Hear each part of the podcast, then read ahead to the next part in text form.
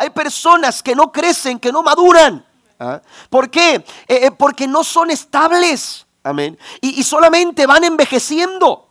Amén. Solamente van envejeciendo, pero no van madurando y no van creciendo. Mire, algunas de las cosas que suceden cuando nosotros no somos estables. Quiero que anoten, por favor, los peligros de una vida inestable. La primera, la primera cosa que quiero, que quiero mencionarles, ahí está en la pantalla, eh, eh, que cuando somos inestables, entonces somos fluctuantes. Amén. Fluctuamos. Amén. Somos personas inseguras, inestables. El apóstol Pablo así lo señala. Aleluya, son arrastrados de un lado a otro y empujados por cualquier corriente, por cualquier cosa. ¿Por qué? Porque no tenemos estabilidad. Hay, aleluya, inseguridad, hay inestabilidad, somos fluctuantes. Cuando hay una vida inestable, hay falta de entendimiento. Somos incapaces de discernir las verdades profundas de la palabra, de la palabra del Señor. Y todo por una vida inestable. Una persona inestable es incapaz de ejercer sus sentidos espirituales para discernir el bien del mal.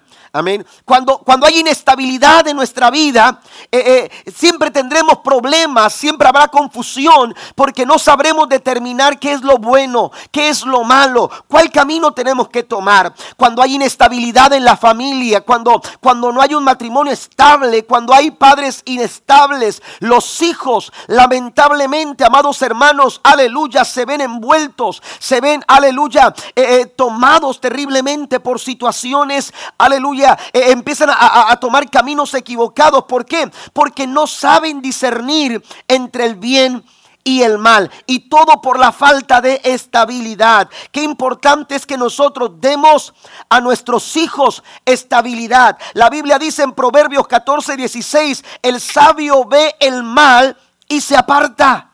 Amén. El sabio, el hombre estable, el hombre que va madurando, el hombre que va creciendo, dice cuando ve el mal, dice, eh, eh, se aparta. Aleluya. ¿Por qué? Porque discierne que, que no es bueno estar ahí. Discierne, aleluya, que no es bueno eh, eh, eh, estar ahí. Entonces es importante darle a nuestra familia, a nuestros hijos, estabilidad. Y la estabilidad parte del matrimonio, parte de la familia, aleluya, al corazón de cada uno de los integrantes. ¿Para qué? Para que desarrollen vidas estables. Entonces también otro peligro es que no, no hay desarrollo de habilidades y talentos. Cuando no hay estabilidad, hermanos, no hay desarrollo de habilidades y talentos. Cuando, cuando eh, eh, carecemos de estabilidad, eh, los talentos pueden estar ahí, las capacidades pueden estar ahí y no avanzamos y no logramos y, no producimos y, queremos resultados y nos afanamos tanto. Invertimos tiempo, invertimos finanzas, invertimos muchas cosas, pero cuando no hay estabilidad, eh, no logramos absolutamente nada. No vemos avance.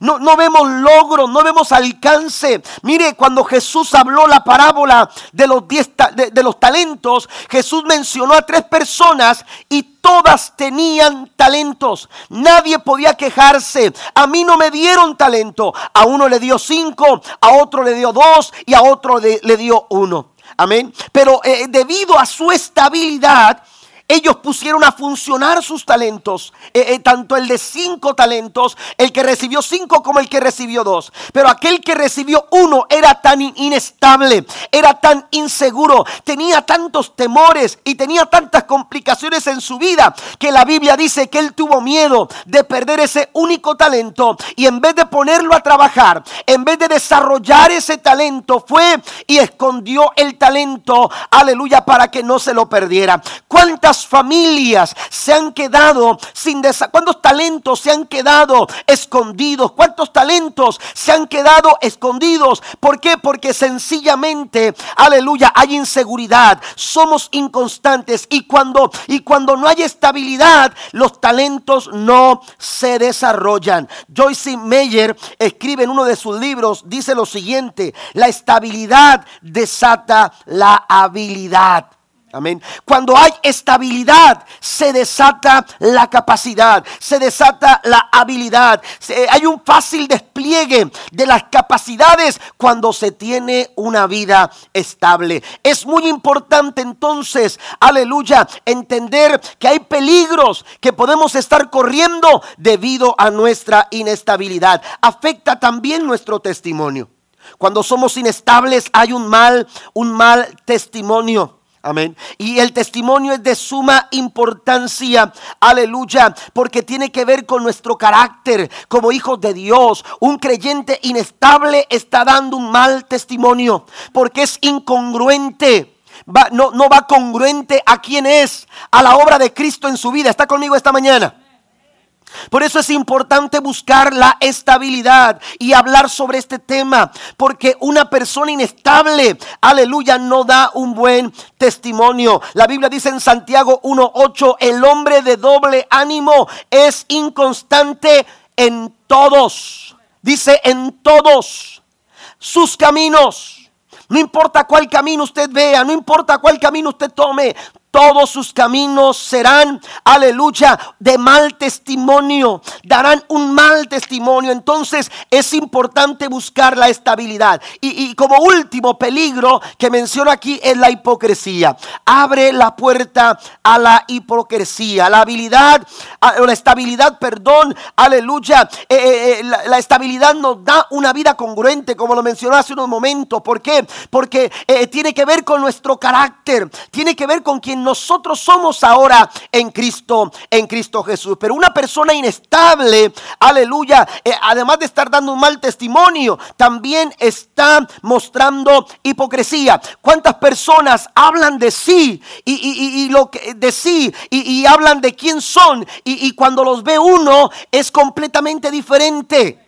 Son personas completamente distintas. La confianza es importante. Una persona inestable no es fiable. Una persona inconstante no es, no es de confianza. No se puede confiar en esa persona. Por eso es importante que nosotros entendamos la importancia de desarrollar la estabilidad. La estabilidad, amados hermanos, aleluya. Eh, eh, Dios nos la quiere dar. En el Salmo capítulo 78, versículo 35, vale la pena que usted lo, lo, eh, lo, ponga ahí, por favor, en un lado, en estas notas, porque nos habla acerca de... Ah, de, un dato importante acerca de este peligro de la hipocresía, refiriéndose David en el capítulo número 78, versículo número 35, dice, entonces recordaron que Dios era su roca, que el Dios altísimo era su redentor. Esta es una gran verdad.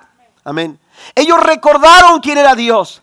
En medio de toda esa, crisis que estaban viviendo por causa de su pecado, ellos se acordaron de que Dios era su roca y que Él era su redentor. Pero note el peligro de la inconstancia, el peligro de ser inestables. ¿Qué sucede? Aunque yo sepa quién es Dios, aunque yo sepa lo que Dios puede hacer en mi vida, aunque yo sepa que Dios es capaz de, de ayudarme en medio de mi problema, mire lo que dice el verso número 36, pero todo fue de dientes para afuera. Le mintieron con la lengua, con el corazón no eran leales a él y no cumplieron su pacto. Esto es hipocresía. Y la hipocresía es el resultado de una vida inconstante. Dios quiere ayudarnos a que nosotros desarrollemos estabilidad. Usted y yo necesitamos estabilidad, pero ¿cómo lo podemos lograr? Yo quiero mencionar seis cosas que nos recomienda la palabra para desarrollar estabilidad. Número uno,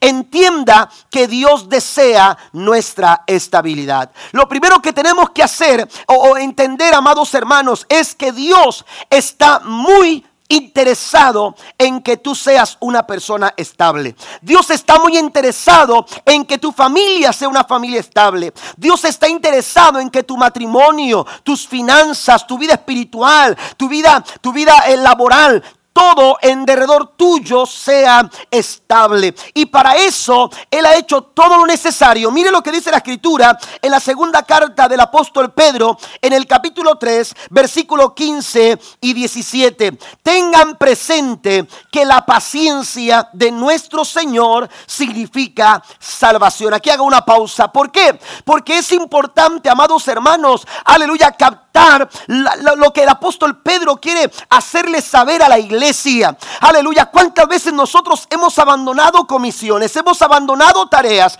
¿Por qué? Porque nos hemos frustrado, porque porque pensamos que no vamos a poder hacerla, porque pensamos eh, que, no nos va a alcanzar para lograr ah, eh, el propósito, aleluya, que, que queremos lograr. Sin embargo, a diferencia de nosotros, Dios nunca abandona su plan. Dios nunca deja de lado, aleluya, lo que Él comienza. Dice el apóstol Pablo, aquel que comenzó la buena obra, la terminará. ¿Cuántos dicen amén a esto? Dios no deja su obra a medias. Dios termina lo que Él comienza.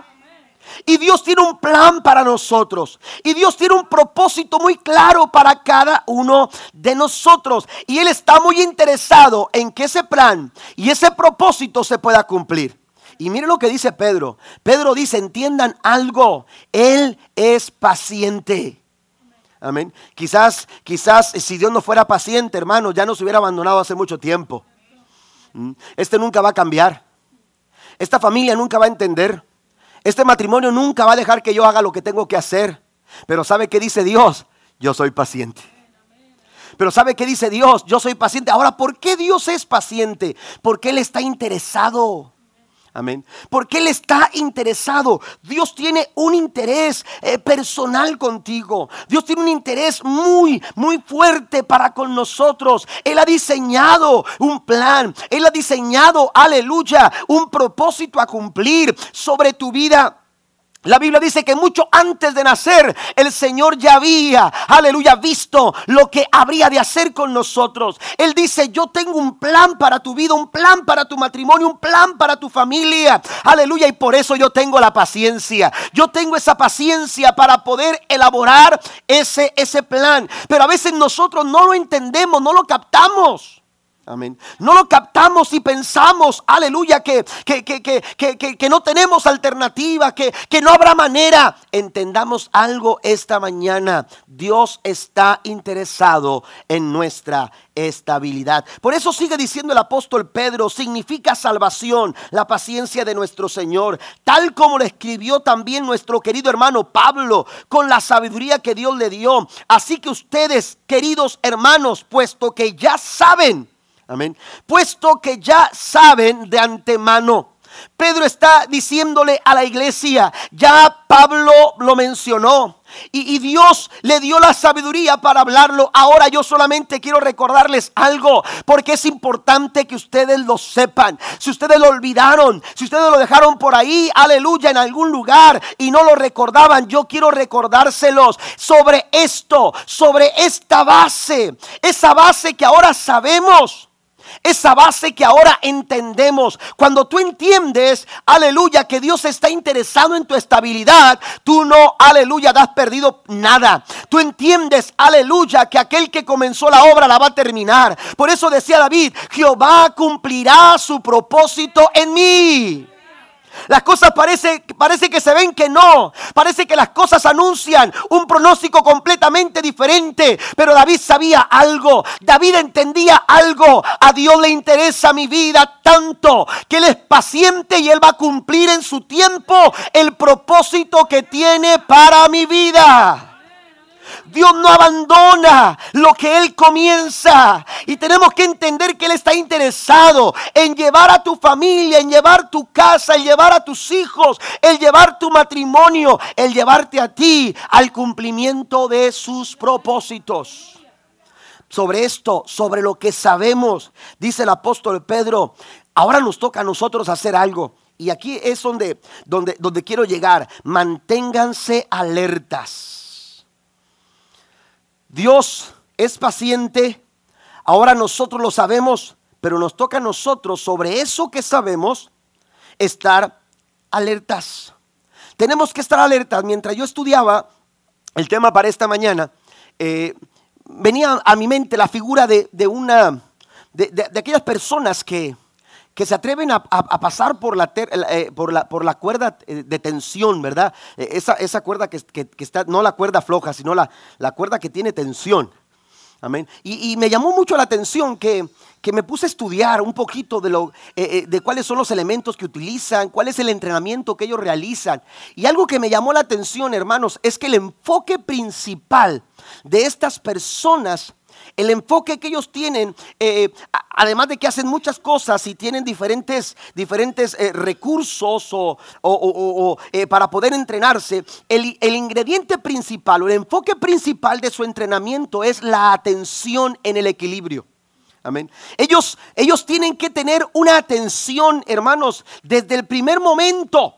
Amén. Ellos tienen que trabajar con su equilibrio. Ellos tienen que enfocarse en su equilibrio. Lo demás es secundario. Lo demás es secundario. La altura eh, es importante, pero es secundario. Lo más importante para ellos es poner atención para el manejo de su equilibrio. Porque ellos entienden que pueden pasar, que pueden cruzar hasta la otra orilla de la cuerda si ellos logran mantener su equilibrio. Esto es lo que nos toca a nosotros. Aleluya. Y apóstol Pedro lo menciona. Manténganse alertas, es decir, y bien enfocados, bien despiertos, porque si bien Dios está interesado en su estabilidad, tenemos a un enemigo que está interesado en nuestra, aleluya, inestabilidad.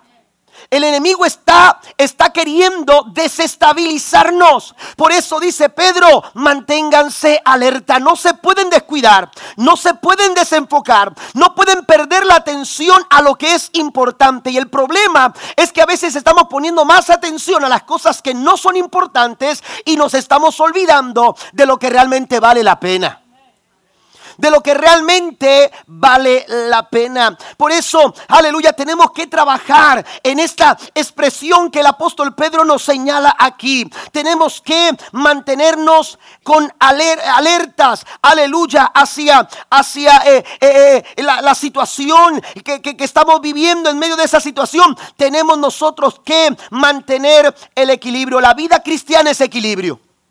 La vida cristiana, una vida fructífera. La vida cristiana, eh, eh, como una vida fructífera, hermanos, es aquella vida que se da como resultado del equilibrio. Jesús habló de esto. Y la Biblia eh, nos habla mucho acerca también de, de vivir una vida equilibrada. Los extremos siempre son malos. Los extremos siempre son peligrosos. Pero cuando Cristo habló, amados hermanos, de equilibrio, quiero llevarlo a Mateo capítulo 23, versículo 23. Leo la traducción lenguaje actual. Dice que qué mal les va a ir a ustedes, maestros de la ley y fariseos. Note que le está hablando a gente religiosa. Le está hablando a los fariseos, a los líderes espirituales del pueblo judío. Les dice, hipócritas, se preocupan por dar como ofrenda la décima parte de la menta, del anís y del comino que cosechan en sus terrenos, pero no obedecen las enseñanzas más importantes de la ley. Ser justos con los demás, tratarlos con amor y obedecer a Dios en todo. Jesús, aleluya, les dice a ellos, los les denuncia a ellos la vida tan extremista en la que ellos estaban, a la que se habían convertido. Habían llevado al pueblo a, extremos y los extremos siempre son peligrosos. Y entonces les dice el Señor, no es que esté mal que lo hagan, pero entiendan algo, note lo que sigue diciendo, hay que hacer estas tres cosas. ¿Cuáles tres cosas? El Señor dice, no dejen de hacerlo. El Señor no está diciendo, dejen de hacerlo, no. Él dice, pudieran haber seguido haciendo estas tres cosas. Diezmar la menta, diezmar del anís, diezmar del comino que cosechan. Dice, pero sin dejar de obedecer los demás mandamientos. Eso es equilibrio. Amén. Podemos hacer esto sin dejar de hacer lo otro. ¿Mm? Es como cuando le preguntan a la mamá, ¿quién amas más? Oiga, olvídese. Es que lo quieres más a él. ¿Cómo vas a querer más a alguien?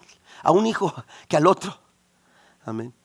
Es que no, tienes que, tienes que definir a quién amas más. No, se puede amar al uno sin dejar de amar al otro. ¿Verdad?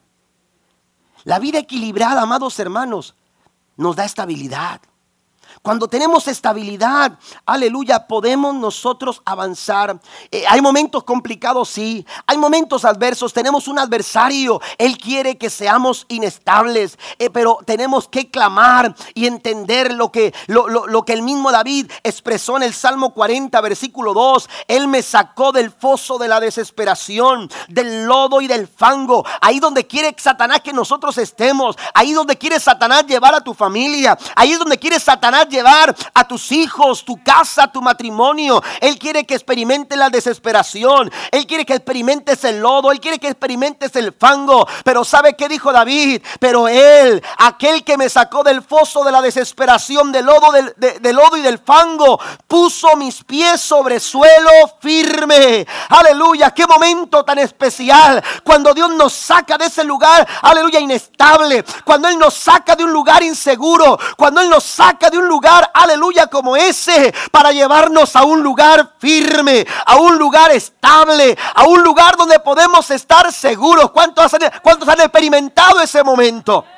Aleluya, dice, Él me sacó y puso mis pies sobre suelo firme y a medida que yo caminaba, a medida que yo avanzaba, a medida que yo crecía, me estabilizó. Den un aplauso fuerte al Señor.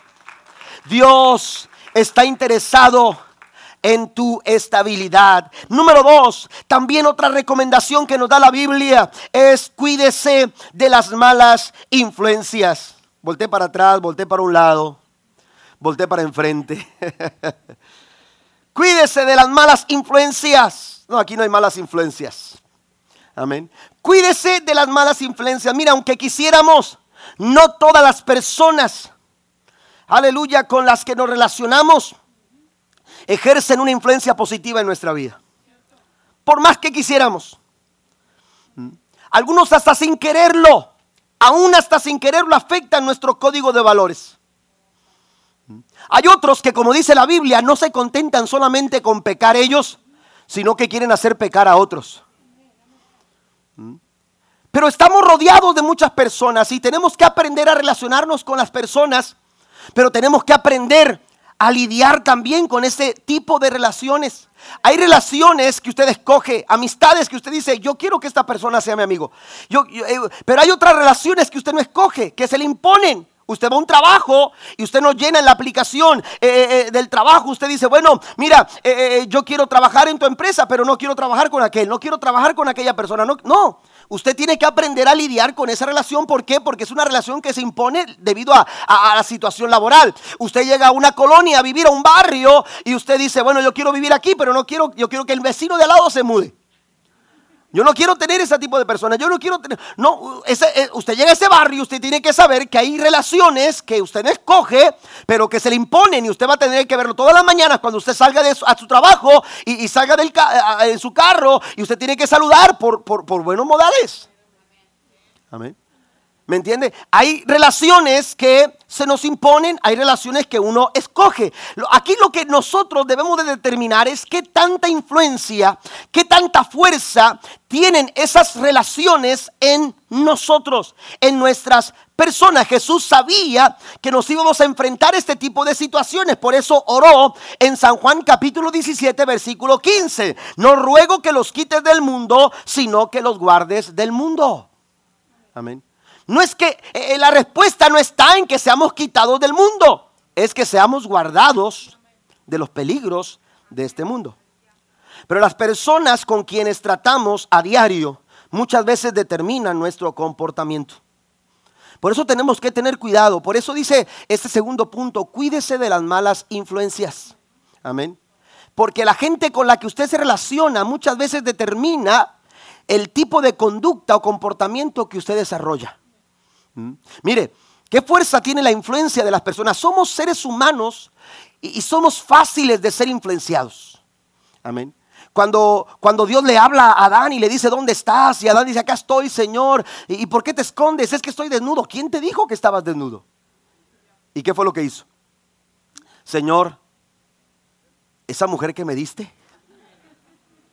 Hoy no vamos a hablar de este punto, lo vamos a brincar, porque es el día de las mamás, ¿verdad? Pero cuídese de la influencia. Amén. Dice, Señor, la mujer que me diste. Pero entonces va con, con Eva y le dice, Eva, ¿qué pasó? ¿Y qué respondió Eva? Señor, la serpiente. ¿Por qué? Porque somos influenciados. Con mucha facilidad a veces, hermanos, se ejerce la influencia eh, y somos influenciados no solamente con lo que oímos, sino también con lo que vemos. Somos influenciados, hermanos, a la hora de relacionarnos. Hay muchas formas que el mundo quiere ejercer influencia en nuestras vidas. Si usted va a números en el capítulo 11, se dará cuenta que, aleluya, el pueblo murmuró en contra de Dios y en contra de Moisés y empezaron a renegar de Dios. ¿Sabe por qué? Porque fueron influenciados. Si usted ve en el verso 4 y verso 5 que había extranjeros en el pueblo que habían estado con ellos y entonces empezaron a hablar diferente y empezaron a, entender las cosas diferente. Ellos no entendían los propósitos de Dios, era un pueblo extraño a los propósitos de Dios. ¿Y qué sucedió? Empezaron a ejercer influencia de tal forma que el pueblo empezó a decir, eh, eh, eh, empezaron a murmurar en contra de Dios y empezaron a hablar cosas en contra de Dios. ¿Por qué? Porque ejercieron fuerza, una fuerte influencia sobre sus vidas. Por eso, amados hermanos, tenemos que considerar eh, eh, eh, las relaciones. ¿Qué, tipo de personas estoy permitiendo que estén influenciando mi vida? ¿Qué tipo, ¿Qué tipo de personas están influenciando mi casa, mi hogar, mis hijos, mi matrimonio?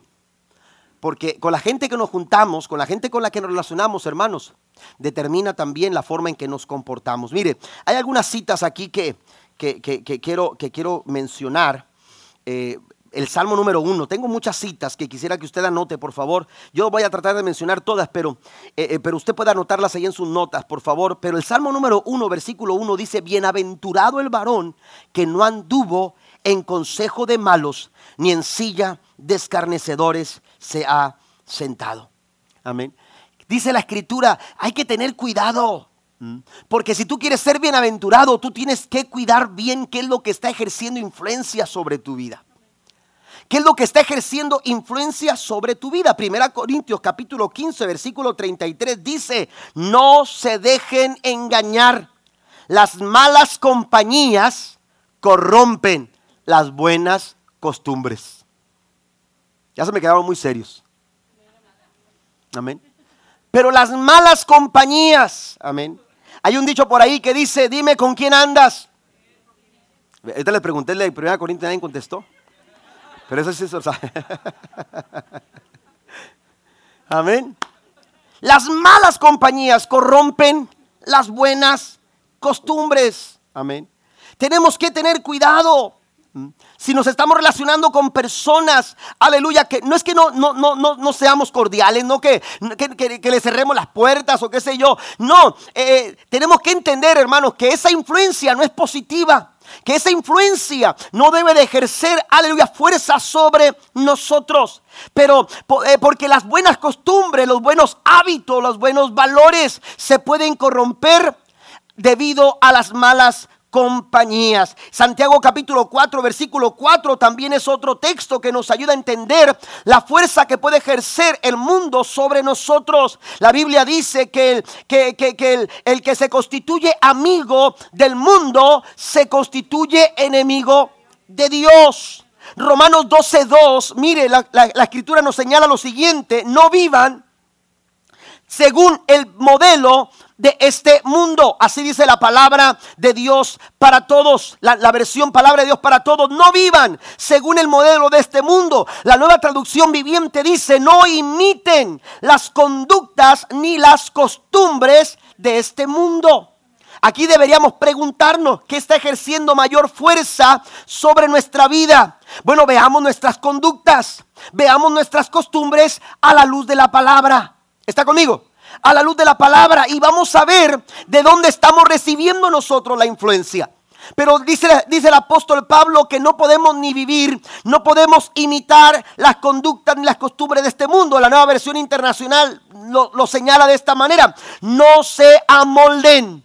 La palabra eh, eh, amolden viene de moldear Amén. Y el carácter nuestro no puede moldearse a las costumbres del mundo para parecernos al mundo, para, para, para sentirnos parte del mundo. No, dice el apóstol Pablo, no se amolden al mundo actual. Tenemos nosotros que tomar cuidado, tenemos que cuidar, aleluya, tenemos, tenemos que cuidarnos de las malas influencias que buscan ejercer fuerza para cambiar, hermanos, aleluya, para, para, desestabilizarnos, para, para hacernos inestables, para hacernos inconstantes. Hay personas que ya no son lo que fueron cuando comenzaron la vida cristiana.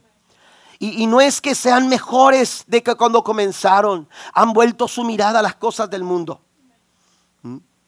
Por eso es importante cuidarnos. Mire lo que dice la escritura en Proverbios 12:26. Es un buen pasaje que usted puede, tiene que, tiene que anotar ahí. Los justos dan buenos consejos a sus amigos. Las personas, los perversos, los llevan por el camino equivocado. Tenemos nosotros que buscar, hermanos, aquella influencia que genera bendición y que edifican nuestras, nuestras vidas. Alguien ha dicho que llegamos a parecernos a aquellas personas con las que nos relacionamos. ¿A poco no? Nosotros hemos llegado a lugares donde nos han dicho, son hermanos, mi esposa y yo, en la fe. ¿Me entiendes? Pero nos han dicho, ¿eh? son hermanos, porque empezamos a, ver las cosas igual, con, con la relación que tenemos de todos los días, nos vamos identificando vamos tomando eh, este, eh, eh, el mismo pensamiento, los mismos objetivos, las mismas metas, y esto nos va llevando a, caminar, hermanos, en una sola carne, en un, solo pensamiento, una sola manera de, pensar, y esto pudiera parecer un poco este, ah, complicado de entender, pero la verdad es que llegamos a parecernos. Amén. Usted dice, mira, él no se parece físicamente a su abuelo paterno, pero ¿cómo tiene las formas de su abuelo materno? ¿Mm? ¿Me entiende? ¿Por qué? Porque son situaciones, hermanos, que vamos aprendiendo en el día, en el día a día. La Biblia nos habla en Proverbios 13, versículo 20. El que se junta con sabios, es con sabios, no con lobos. El que se junta con sabios, sabio será. Mas el que se junta con necios, será quebrantado. ¿Mm? Dice la escritura también, voy a mencionar varios textos, Mateo, Proverbios 20, versículo 19 dice, no te entremetas con el suelto de lengua. Proverbios 22, versículo 24 dice, no te entremetas con el iracundo. Y el verso 25, ¿sabe por qué? ¿Por qué nos dice que no lo hagamos? ¿Sabe por qué? Porque dice, no sea que aprenda sus maneras porque ejerce influencia. Ejerce influencia. También nos señala Proverbios 7, todo el capítulo 7, usted lo puede leer. Y la Biblia nos dice, amados hermanos, que no podemos nosotros relacionarnos con las cosas inmorales. Y la inmoralidad no solamente tiene que ver con asuntos sexuales. Es inmoral robar. Es inmoral, aleluya, faltar al respeto. Es inmoral, aleluya, eh, ser, ser, eh, eh, desarrollar un mal carácter. es inmoral muchas cosas. Tenemos que ser librados de la inmoralidad. hablar mentira es inmoral. Levantar falso testimonio es inmoral. Levantar calumnia es inmoral. Y Proverbios 7 nos dice que no podemos participar de ese tipo de cosas. ¿Están conmigo? Ya se me fueron. Cuídese de las malas influencias. ¿Mm? Una joven se acercó con Carlos Spurgeon, el príncipe de los predicadores, conocido así en los años 1800 por allá. Un gran predicador, se acercó para pedirle un consejo porque ella estaba empezando a... Eh, eh, estaba desarrollando ya una amistad con un joven que no era cristiano. Y, esa, amistad se iba, se iba solidificando, se iba haciendo cada vez más fuerte. Y ella, ella sabía, ella era una, una muchacha cristiana, bien cristiana y ella sabía que la Biblia decía que no podíamos eh, este, eh, eh, ella sabía para dónde iba esa, relación. Entonces la, Biblia, la Biblia habla de que no tiene relación la, luz con las tinieblas y, todo eso. Y entonces fue y pidió un consejo al pastor, al hermano Carlos Spurgeon. Y cuando se acerca a él le dice, mire pastor, estoy entablando una amistad con esta persona, no es cristiana, pero es buena persona. Pero sabe una cosa, puntualizó esto, me lo voy a ganar para Cristo. Me lo voy a ganar para Cristo. Amén. Y entonces resulta que, el hermano Carlos Burgo nada más la escuchó. Y, le dijo, me la voy a ganar para Cristo. Y entonces eh, eh, eh, le dijo, pero quiero que me dé un consejo. ¿Qué consejo? ¿Qué es lo que tengo que hacer? ¿Usted cree que, puede hacer algo más para ganármelo para Cristo? Y entonces el hermano Spurgeon le dijo, le dijo ¿cómo ves? hazme un favor. Por, le dijo, ¿te puedes subir a la mesa? Y la subió a la mesa. Y el hermano era, era más o menos grande y, entonces le dice, quiero que me ayudes a subir a la mesa. Y entonces la muchacha lo toma al hermano y empieza a jalar hacia arriba. Y empieza a jalar hacia arriba. Después de un momento se dio cuenta que no podía. Que, sencillamente no podía eh, este, eh, eh, ayudarlo a subir. Entonces le dice el hermano Carlos, bueno, vamos a hacer algo. ¿Por qué no te bajas? Y me subo yo. Y entonces le dijo, ahora quiero que me ayudes a bajar. Y la muchacha se dio cuenta que fue muy fácil ayudar a bajar al hermano Carlos Espurgio. Y entonces le dijo el hermano Carlos, ¿sabes qué? Esto mismo sucede. Jalar hacia arriba es muy difícil, pero jalar hacia abajo es mucho más fácil. La recomendación para ser estables es cuidarnos de las malas influencias. Número tres. Voy a darle vuelta aquí porque sea un cristiano activo. La tercera recomendación, iglesia, para poder ser estables, para poder desarrollar estabilidad, es activarnos eh, en el servicio al Señor. Cuando hablo de ser un cristiano activo, tiene que ver con el servicio. Amén. Pero esto no solamente se aplica al servicio cristiano. Ayer estuvimos en un evento en una de nuestras iglesias hermanas, en Betel, en Far, estuvimos acudiendo a un entrenamiento sobre seguridad dentro de las iglesias, cómo reaccionar o cómo eh, desarrollar un plan eh, eh, para, para cuestiones ¿no? De, de, ataques ¿no? o situaciones complicadas aquí en la iglesia que se puedan presentar, que oramos al Señor que no sucedan. Pero bueno, eh, hay que prepararnos. Y entonces fuimos y ahí estaban eh, eh, algunos oficiales, estaba uno, un policía y una persona este, también de, de, seguridad, fue la que nos dio el entrenamiento y pasamos un buen tiempo. Y, y, y la verdad, hermanos, oramos por ellos, oró por ellos. el pastor Cisnero fue que oró por, por, por, por, ellos, pidiendo por las policías del valle y todo esto. Entonces, eh, pero ellos están para servir a la comunidad. Pero se puede servir de muchas formas. De donde tú estás, tú puedes servir. Tú puedes servir no solamente dentro de la iglesia, tú sirves dentro de tu casa. Cuando tú sirves en tu hogar, cuando tú sirves, aleluya, en tu comunidad, esa actitud de servicio te da sentido. La actitud de servir te va a dar significado. Amén. No importa qué es lo que hagas, si sea grande o pequeño, si represente, eh, eh, eh, si te exponga de una manera pública o, parezca que lo hagas en secreto, lo que tú hagas en una actitud de servicio le va a dar significado y sentido a tu vida y te va a ayudar a ser una persona cada vez más estable. ¿Por qué menciono esto? Porque miren lo que dijo Cristo. Cristo dijo en San Juan, capítulo 13, versículo 15, ejemplo os he dado para que como yo yo os he hecho, vosotros también hagáis. Jesús se está refiriendo al servicio. Cristo dijo, yo no he venido aquí para que me sirvan, yo he venido aquí a servir. Amén. Y, note esto, Jesús está diciendo, ahora yo les di ejemplo a ustedes de servicio, ahora lo que tienen que hacer ustedes es servir también. Vamos a preguntarnos, ¿estamos sirviendo? ¿Estamos desarrollando servicio? La Biblia nos enseña en el verso número 17 de ese mismo capítulo de, San Juan capítulo 13, en el verso 17 dice, dichosos serán si lo ponen en práctica. Le va a dar sentido cuando usted sirve, cuando usted actúa con una actitud de servicio en lo que hace. El efecto en, eh, eh, del servicio que usted haga va a contribuir de modo que eh, su corazón tomará sentido y su mente, y sentido y significado. Y su mente va a ser enfocada o se va a centrar en la realización de la voluntad de Dios. Porque la voluntad de Dios es que todos sirvamos. Amén. La voluntad de Dios es que todos sirvamos. De alguna u otra manera, todos sirvamos. Esta actitud, amados hermanos, le va a dar estabilidad a nuestra familia. Imagínense que en casa todos sirvan. ¿Mm? Pero la mamá tiene que hacer todo. ¿Mm? Los hijos no quieren servir. Los esposos. Tenía que decir eso, ¿verdad? Este, pero si en casa todos sirviéramos. ¿eh?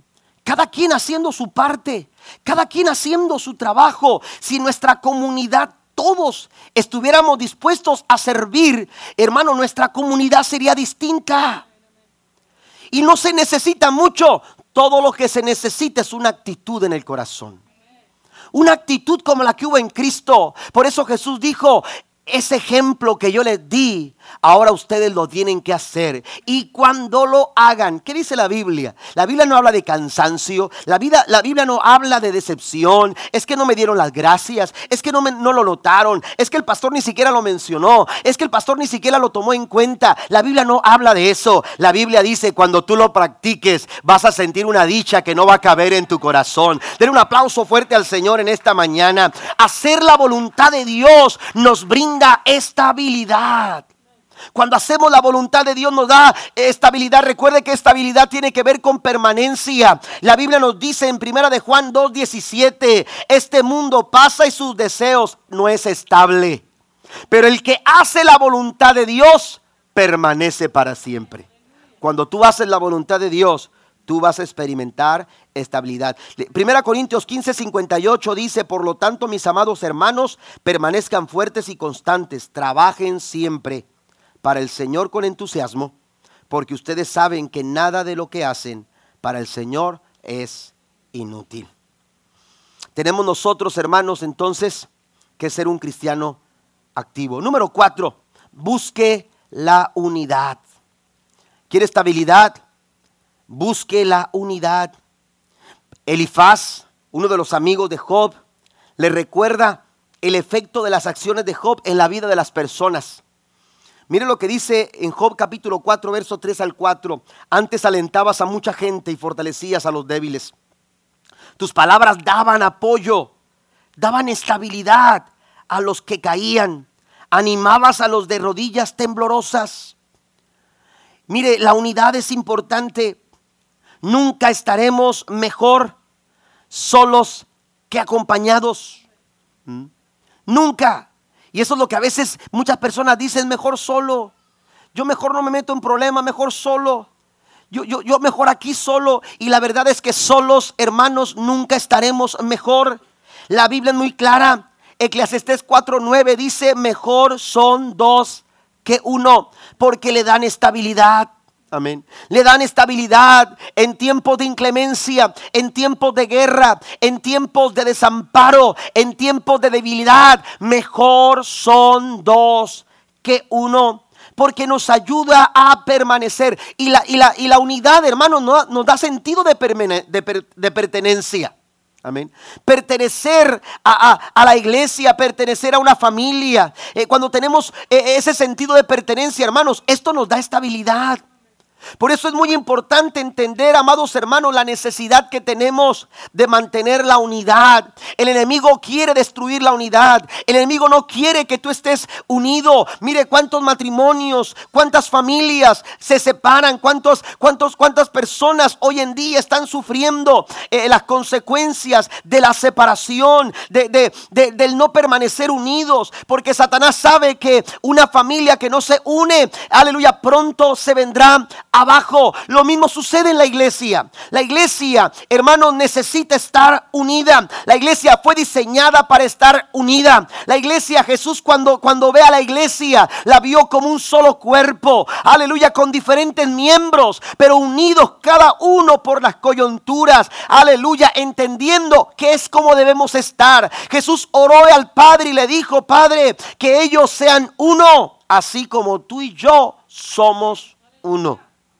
Pero la unidad, hermanos, no es responsabilidad del pastor. La, unidad es responsabilidad de todos nosotros. La unidad de tu familia es tu responsabilidad. La unidad de tu matrimonio es tu responsabilidad. No podemos nosotros avanzar si no permanecemos unidos. No podemos nosotros seguir adelante si no permanecemos unidos. Por eso es importante que nosotros atendamos a las palabras en Isaías capítulo 35 versículo 3. Con esta noticia fortalezcanse a los que tienen cansadas las manos y animen a los que no a los, a los que tienen débiles las rodillas. Estamos aquí para fortalecernos los unos a los otros. Pablo lo dijo en Hebreos capítulo 10 verso 24, pensemos en maneras de motivarnos unos a otros a realizar actos de amor y buenas acciones. Y no dejemos de congregarnos. Note esto. Lo contrario a congregarse es segregarse. La palabra congregarse quiere decir unirse. La palabra segregarse quiere decir separarse. Amén. Y cuando la familia se separa, nunca estará mejor. Y cuando el matrimonio se separa, nunca estará mejor. Cuando en la iglesia hay segregación, nunca estaremos mejor. Lo mejor está en la unidad. Mirad cuán bueno y cuán delicioso es habitar los hermanos juntos en armonía. Y el final del capítulo 133 de los Salmos dice, porque allí envía Jehová bendición, no en la segregación no en la separación. La bendición de Dios no está en la separación. La bendición de Dios no está en la segregación. La bendición de, de Dios está en la congregación de su pueblo. Den un aplauso al Señor. Muchas iglesias se han venido abajo no por falta de ministerio, no por falta de finanzas, no por falta, amados hermanos, de liderazgo. Mm.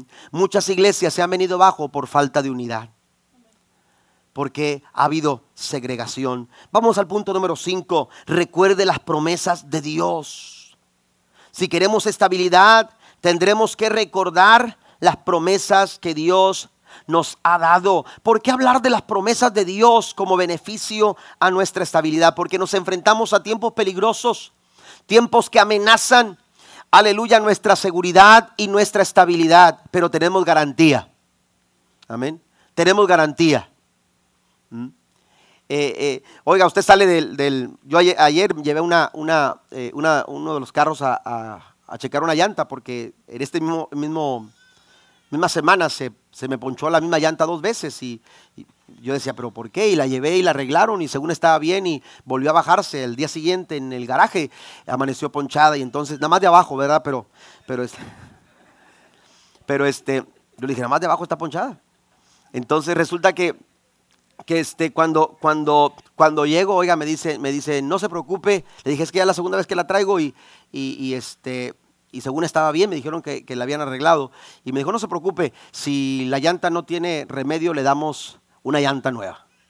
¿Por qué? Yo me quedé, ay, sí, ¿por qué? Cuando de repente, yo pensé que había puesto un, un seguro para que me hicieran arreglo de llanta y, y algo así nada más, para revisión nada más, pero no pensé que la garantía que había comprado eh, eh, eh, me, cambiaba la llanta. Oiga, salí pero contentísimo. Casi aplaudiendo, sí. Amén. Oiga, y con llanta nueva, dije yo, gloria al Señor. Amén. Ahora sí que se poncharán. Pero, oiga, la garantía nos hace sentir así. Amén. No, no nos preocupemos. ¿Cómo va a tener que pagar? No, es que tengo garantía. Amén. La garantía te dice a ti que no tienes que pagar nada. La garantía te dice a ti que no tienes que preocuparte. La garantía te dice a ti, usted esté tranquilo, todo va a estar bien. Tú no vas a perder la estabilidad, eh, aleluya, financiera, no vas a perder la estabilidad eh, eh, del momento. ¿Por qué? Porque falta ese, porque pasa ese tipo de situaciones. ¿Sabes por qué? Porque tienes garantía. Cuando tú vas a la Biblia, por más problemas que tú tengas, por más situaciones complicadas a las que se enfrenten, tú tienes que decirle a la vida, yo tengo garantías. Dios me ha dado garantías y yo no voy a perder la paz y yo no voy a perder la tranquilidad. ¿Por qué? Porque Dios me da la garantía de que Dios suplirá todo lo que me falte conforme a sus riquezas en gloria. Hay promesas de Dios que no permiten que tú pierdas la estabilidad. Tú tienes que tener la estabilidad. La estabilidad te da equilibrio. Yo les mencionaba aquella persona que tiene que caminar por aquella cuerda. Oiga, toma aquel, aquel barrote o toma aquella, aquel objeto, ¿no? Para empezar a caminar. Y ese objeto lo lleva, hermanos, y le va ayudando para qué? Para mantener el equilibrio. Dios te ha dado promesas, tienes que tomarlas en tus manos. Las promesas de Dios te van a dar equilibrio. La Biblia dice, caerán a tu lado mil, diez mil a tu diestra, pero a ti no llegarán. Hay promesa de Dios para nuestras vidas. Pero tenemos que eh, tomarlas, tenemos que aferrarnos a ellas. Tenemos que ponerlas, aleluya, funcionar a través de la fe en nuestras, en nuestras vidas. Todo cambia. En la vida todo cambia, las circunstancias pueden cambiar, las situaciones pueden, pueden de pronto eh, eh, superarte, pero hay alguien que no cambia. Él es el mismo de ayer, de hoy y por todos los siglos. Así que no hay lugar a, la inestabilidad. No me puedo desestabilizar porque yo tengo a alguien. Mire lo que dice el, apóstol Pablo en Colosenses, eh, perdón, en Hebreos. Dice, Dios también se comprometió. Escuche esto cuando Dios te dio una promesa, no te la dio a la ligera. Dios se comprometió. Si tú la crees, yo la voy a cumplir. Si tú caminas en mi promesa, yo te voy a hacer que tú esa promesa se realice en tu vida. Porque Dios cuando da una promesa se compromete. Dios no es hombre para que mientan, hijo de hombre para que se arrepienta. Él es inmutable. En Él no hay, no hay lugar para variación. Dios no se levanta esta mañana pensando algo diferente a lo que pensó ayer de ti. Él dice, yo voy a cumplir mi propósito en tu vida y yo te he dado promesa y la voy a cumplir, la voy a llevar a cabo. Las promesas de Dios nos dan estabilidad. Y por último, número seis, esté abierto a escuchar la voz de Dios. Pasen los músicos, por favor. Esté abierto a escuchar la voz de Dios. Es importante esta sexta recomendación que se nos da para mantener la estabilidad. Si usted quiere ser estable, usted tiene que empezar a abrir su oído para escuchar la voz de Dios, para empezar a oír lo que Dios está diciendo. ¿Sabe que médicamente los médicos afirman que aquellos que tienen problemas de audición tienen muchos problemas de estabilidad? Cuando usted tiene un problema en el oído, las infecciones pueden provocarle un problema de balance. Cuando el oído está, está eh, eh, eh, con algún problema, puede provocarnos desequilibrio, porque el balance está en nuestros sentidos. El balance está, no soy médico para decirle por qué, pero no me pregunte. Algunos se quedaron así como, ¿en serio, pastor? ¿Me entiende? Pero usted, usted va a tener problemas de balance. Algunas personas sienten mareos. Algunas personas sienten eh, eh, eh, de pronto como que se quieren desmayar. Y, y, toda esa situación, hermanos, a veces es algo, algo que tiene que ver con los oídos. Por eso es importante poner atención a los problemas de oído, porque podemos perder el balance por algún problema auditivo. La mejor manera de mantener sano, hermanos, de mantener estabilidad en nuestra vida es poner atención, nuestros oídos, escuchar la voz de Dios. Romanos 10, 17 dice, así que la fe viene como resultado de oír el mensaje. Y el mensaje que se oye es la palabra de Cristo. La fe viene cuando escuchamos. Por eso cuando David se enfrentaba a situaciones complicadas, él experimentaba la ayuda, el auxilio, el apoyo de Dios, tanto que Él dijo en el Salmo 125, los que confían en Jehová son como el monte de Sión, no se mueve. Esa familia no se mueve, esa familia es estable, ese matrimonio es estable, esos muchachos son estables, ¿por qué? Porque han depositado toda su confianza en el Señor. Porque son como el monte de Sión que no se mueve, sino que permanece para siempre. Dios quiere tu estabilidad. Dios quiere que tu familia sea estable. Dios quiere que tu vida matrimonial permanezca estable. Pero Dios quiere que escuche su voz. ¿Sabe que a veces nuestro problema es eso? Que no hemos aprendido a escuchar la voz de Dios. No hemos querido escuchar la voz de Dios. No hemos querido sujetarnos a escuchar la voz del Señor. Porque Dios habla, dice la Biblia, de una o de dos maneras. Dios habla. Pero la pregunta es aquí si estamos escuchando. La pregunta es si nosotros estamos prestando nuestro oído para escuchar. Les cuento una historia para terminar. Usted puede verificar una historia eh, verídica en los años 1600. Uno de los reyes de Suecia, en aquella época, el rey de Suecia de aquella, de aquella época, Suecia se encontraba, con, eh, se encontraba en guerra contra los polacos. Una guerra que se conoció como la guerra de los 30 años. Esa guerra eh, involucraba el mar Báltico. Y el rey de Suecia, el rey de Suecia, eh, Gustavo Adolfo II, decidió edificar o construir el barco, el barco militar de aquel tiempo más grande y más poderoso de, aquel, de, aquella época. Y él quería derrotar a todos sus enemigos. Y entonces eh, se enfocó en esa tarea. Se dice que para la edificación de este barco llamado el Baza, este barco usted eh, lo puede buscar en la internet y hay un museo porque ese barco fue extraído en el año 1960 de las costas frente a Estocolmo. Y, fue sacado del agua y ahora está eh, en un museo. Y es impresionante las imágenes de este barco se le, se, le llegó a mencionar como el Titanic de aquellos tiempos,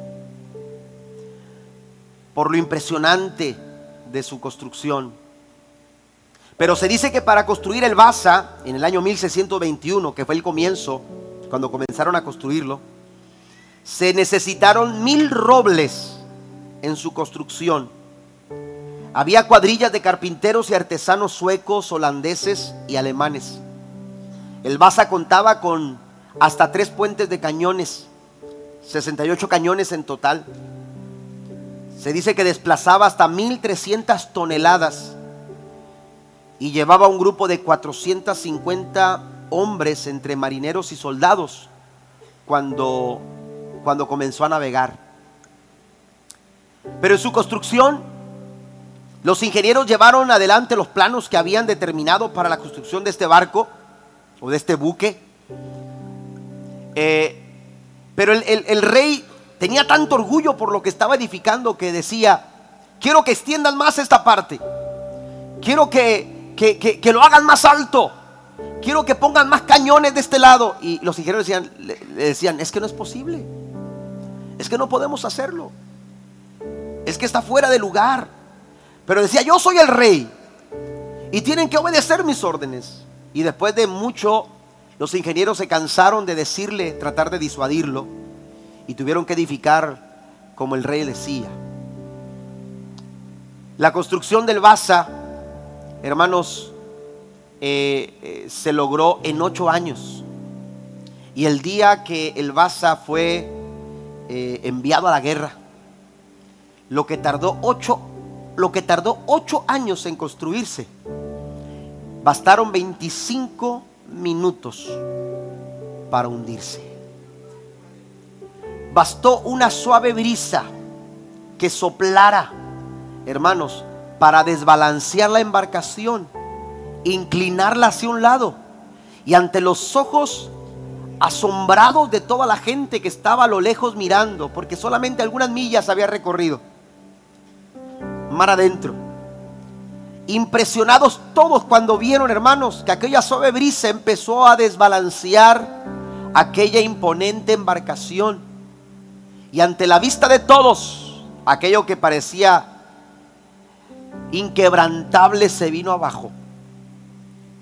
Se vino abajo, no logró el equilibrio y se hundió. ¿Y sabe por qué? Porque no hubo quien escuchara las recomendaciones de los ingenieros.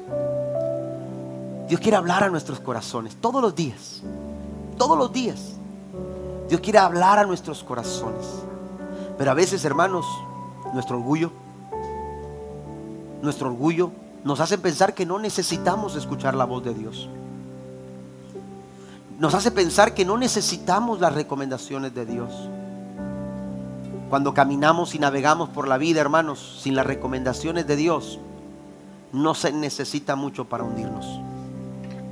Basta una suave brisa. Y todo en un momento se viene abajo. Pero cuando tú estás en el Señor, dejó el salmista David, Él puso mi pie sobre un lugar firme y a medida que caminaba, me estabilizó. ¿Por qué no se pone de pie en esta mañana? Póngase de pie conmigo, por favor. Dios quiere que tú seas bien establecido. Que tú tengas estabilidad. Dios sabe que enfrentaremos pruebas. Dios sabe que enfrentaremos momentos complicados. Pero también Él sabe que en esos momentos difíciles y complicados de la vida, llámense matrimonial, familiar, financiero, espiritual, cualquier área de nuestra vida, el Señor sabe que si tú te tomas de su mano y tú aceptas las recomendaciones de Dios a tu corazón, Dios sabe que nada te va a desbalancear. Dios sabe que tú te mantendrás firme. Por eso el salmista escribía, bienaventurado el varón que no anduvo en consejos de malos ni en silla de escarnecedores se ha sentado, sino que en la ley de Jehová está su delicia y en su ley medita de día y de noche. Y entonces dice, será como árbol plantado junto a corrientes de agua. Dará su fruto en su tiempo y su hoja no cae. Y todo lo que hace prosperará.